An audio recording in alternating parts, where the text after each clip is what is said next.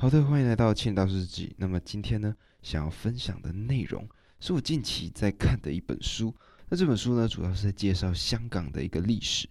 那么在里面呢，它分成了三个部分去解释它。那分别是从三个视角。第一个视角呢，是英国当时拿下了香港之后，他们对于治理香港，他们有的一套论述。然后呢，在后来九七年回归之后呢，中国这边呢，他们也有自己对于香港的看法。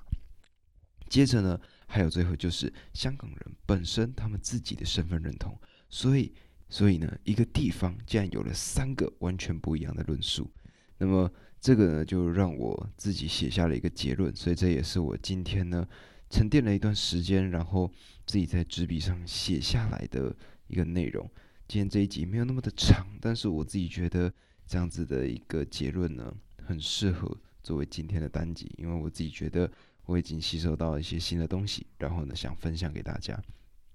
那么我是这样写到的，我说作者的视角会影响读者的视角，事实确实摆在那里，但是也只发生在那个时空的当下，而后人永远都是二手的。我们能做的只是将一部分自认为。符合逻辑的脉络整理出来，呈现于书册上。有些时候，并不是我们目光狭隘，而是没有视角可以提供我们选择。不然，赢家写历史不会成为结论，太史公也不会没了自己的命根子。那么，这个呢，就是我自己在看完香港的这个历史之后所得出来的一些看法。那么这个呢，就是今天单集没有很长，但是呢，我自己觉得我已经吸收到很多了。